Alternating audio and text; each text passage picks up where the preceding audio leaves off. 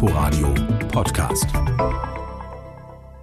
Der Kinderbonus geht nicht nur an Familien mit kleinen Kindern zu Hause, sondern wird auch bezahlt für Kinder bis 25 Jahre, die in Ausbildung sind, studieren oder einen Minijob haben. Und die 300 Euro gehen an alle Eltern, ganz gleich, wie viele diese verdienen. Auch Eltern, die von Hartz IV leben, bekommen das Geld.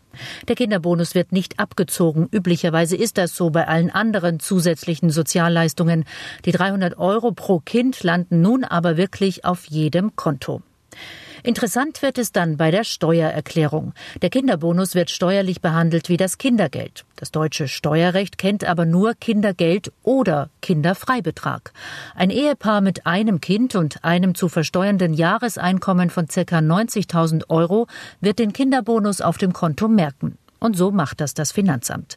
Bei der Steuererklärung rechnen die Finanzbeamten das Kindergeld, das die Familie im Jahr bekommen hat, mit dem Steuervorteil durch den Kinderfreibetrag gegen und entscheidet dann nach dem günstiger Prinzip. Das heißt, wenn sich am Ende der Rechnung herausstellt, dass die Summe des Kindergelds höher ist als der Steuervorteil durch den Kinderfreibetrag, gewährt das Finanzamt den Eltern das höhere Kindergeld. Inforadio Podcast.